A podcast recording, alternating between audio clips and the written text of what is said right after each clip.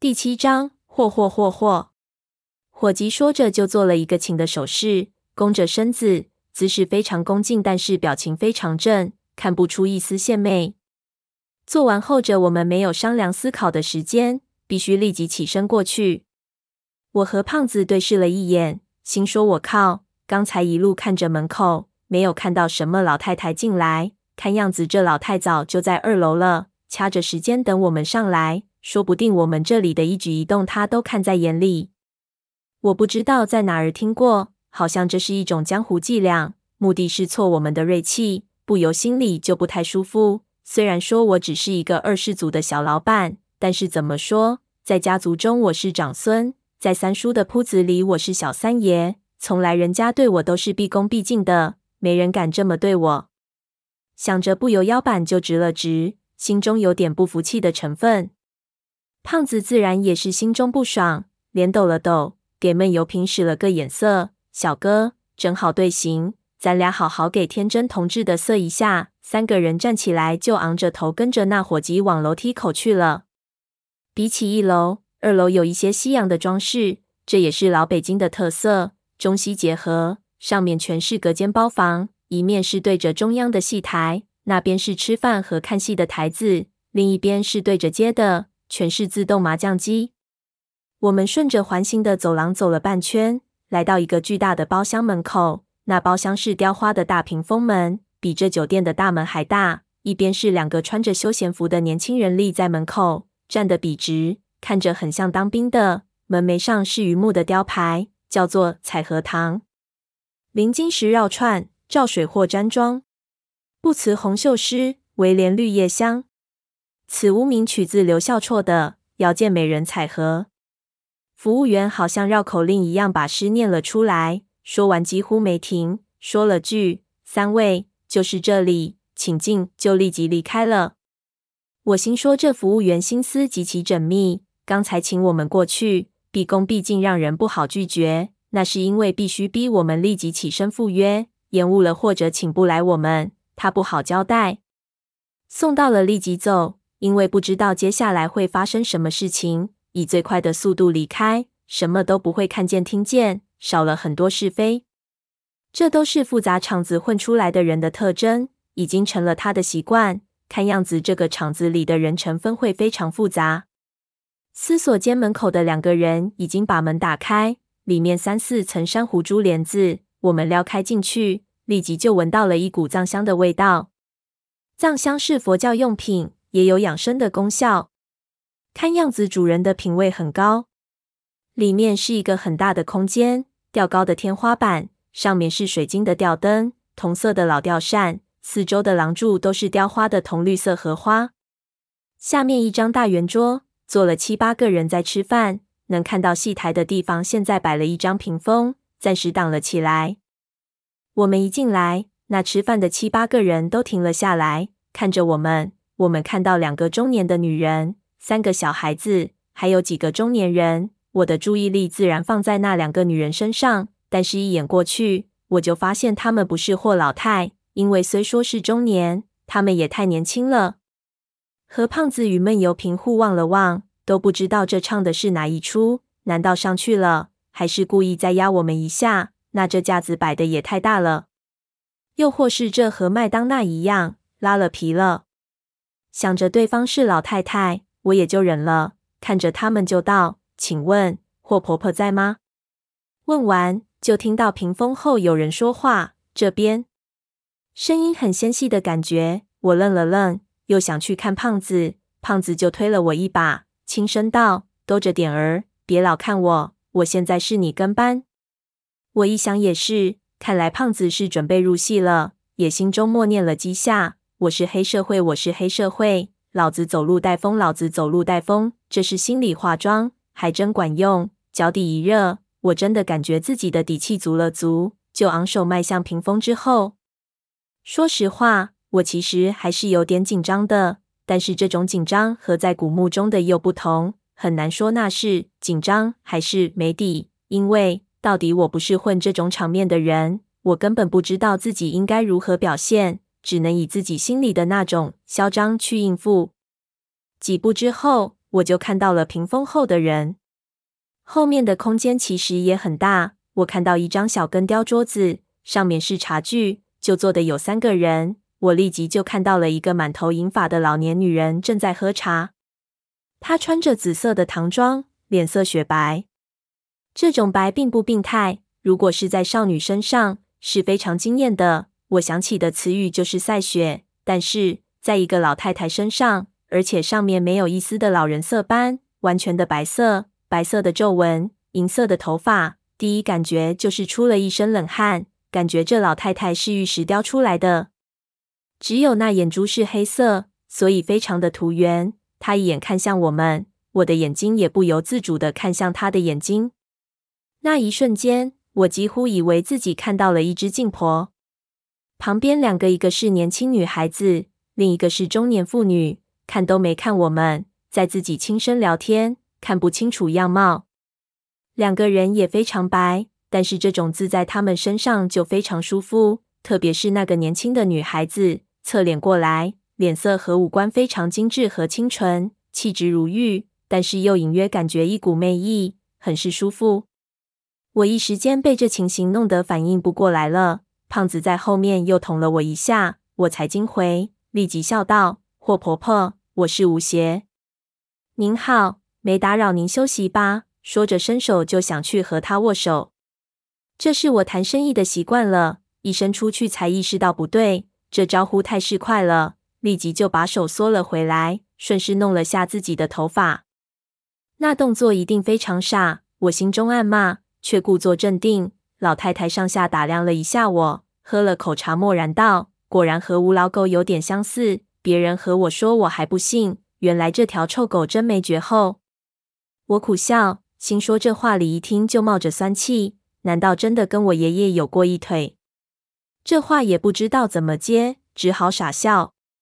老太太继续看着我，看我不回答，只知道笑，就叹气道：“笑起来就更像了，看样子也不是好东西。”说着喝了口茶，也没叫我坐下，问道：“你那份东西到底是卖还是不卖？想好没有？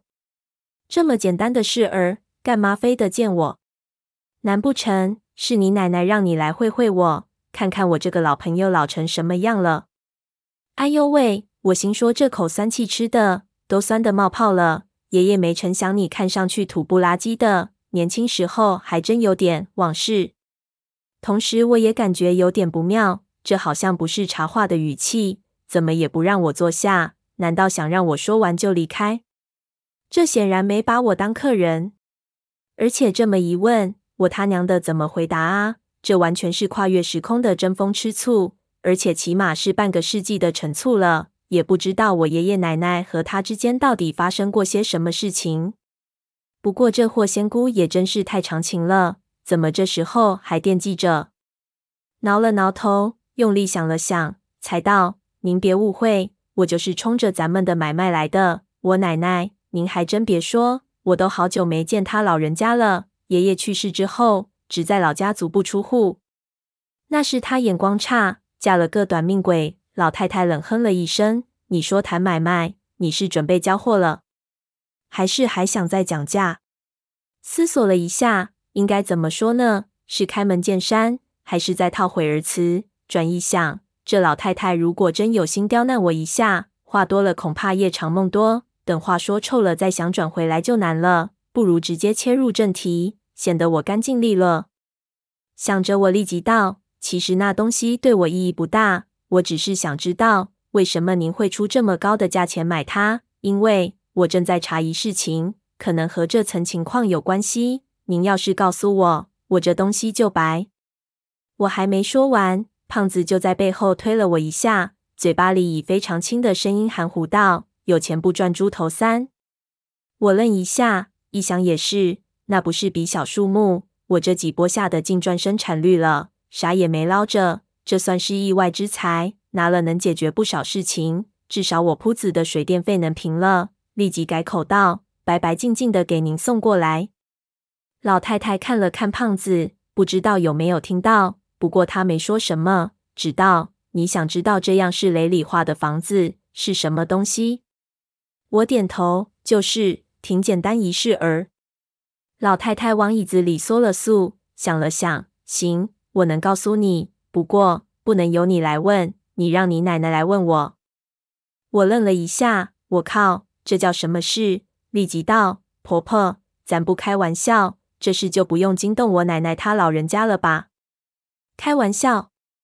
你打听打听，我霍仙姑做买卖，从来不开玩笑。我和你奶奶是发小儿，几十年了，也没来看过我一眼。我在杭州那鬼地方，我让她来看看我，就叫什么玩笑？她正色道：“这事就这么着了，你回去和你奶奶商量商量。你奶奶要是不肯出面。”我估计你这事也不会是什么正经事，你趁早歇了吧，走吧。你奶奶不来，你也不用来见我。你那东西我是喜欢，但是我老太婆也不缺这么一件。我一听就不知道怎么办了，心中有点郁闷，但是又上不去火，只能怨我爷爷他娘的是劈腿了还是怎么的，给我惹这么一祸根子。我心里非常清楚，这老太太不是省油的灯。她这是早就想好的，要呛我一下，甚至她答应见我，可能也是出于这么一个原因。这老太太的戏谑脾气，就是倚老卖老，以长辈来压我。以前肯定是个辣妹，确实是我爷爷喜欢的路数。我想了想，完全拿这种场面没辙。一老太太在你面前耍赖皮，能有什么办法？急得我直冒汗，眼睛就不由自主的看胖子，胖子却是给我使了个眼色。像是不吃他这一套，轻声道：“他赖皮，你也赖皮，先坐下再说。”我一听也是，心一横，啥脸皮都不要了，往老太太面前的凳子上就坐了下来。老太太的眉头就皱了起来，我心中紧张起来，但是嘴上也不服输，道：“婆婆，这事情对我很重要，您不能这么耍我。您要这么耍我，那我也赖了。我们三个待会儿就跟着您了。”您要回家，我们就跟去您家。反正您去哪儿，我们跟到哪儿。说着就抬头看他的反应，一看却不对。老太的脸色忽然就有点难看，根本没理会我的说辞，立即质问我道：“谁让你坐下来的？站起来！”我一愣，谓之语塞，没想到他会翻脸。但是既然决定耍赖了，我也不是半途而废的人，立即摇头。您要不答应我，我就不站。阿雪，把小张、小黎叫过来，把这几个臭流氓给我拉出去！老太太一下就发火了。我感觉她火得莫名其妙的，但是此话一出，那中年妇女和小女孩都看向了我们。小女孩看了看老太太，就站了起来，显然是想找人过来。胖子立即想起自己的职责，上前一步道：“怎么着？”我家少爷坐你们个破凳子，你们还有话说？这凳子有啥蹊跷？坐着放屁能是香的？老太太，咱们这是二十一世纪了，法律不惩罚赖皮鬼。您要是找人撵我们，这做派就差了。我少爷敬老，我可真是臭流氓。等下拉扯起来，把这地方砸了，恐怕对您的声誉也不好。要是伤到您，那就更不好了。您说是吧？那小女孩就冷笑了一声。道：“你们懂个屁！这可不是你们想坐就坐的位置，坐了有什么后果？”你老太太忽然一摆手，就阻止了小女孩说下去。我看着她脸色逐渐就缓和了下来，取而代之的是一种很难形容的表情。她冷冷道：“让他们坐，他们想坐就让他们坐。”我看她的表情，心中忽然有股不祥的预感，心说：难道这凳子下有个弹簧？等下会把我弹出去，心里又一想，不对，不能这样。这话还没说就走偏了。我来这儿是有正事的，能忍还是忍一会儿。想着如何把气氛缓和下来，道：“婆婆，我可真是说到做到。您行行好，就别耍我了。您和我奶奶的恩恩怨怨，我哪知道啊？要是我爷爷做了啥对不起您的事情，要不您抽我几巴掌？”老太太没看我。只是看了看表，对我道：“行啊，我也怕了你了，吴家少爷。不过你先别问，你现在问我什么都不会说。你坐在这儿，一直坐到四点半。如果你能坐得住，我就不难为你了。坐这儿？对，就是单坐这儿。别急，我肯定你不会无聊的。”老太太道，看了看楼下，忽然我们就听到一阵摇铃声从楼下传了上来。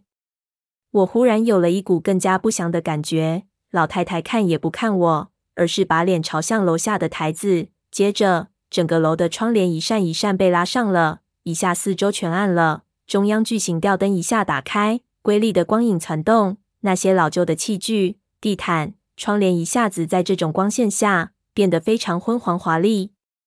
接着，下面的人就开始躁动起来。边上的小女孩发出一声欣喜的叫声，问老太太道：“开始了吗？”老太太点点头：“开始了。你看着，今天咱们有好戏看。”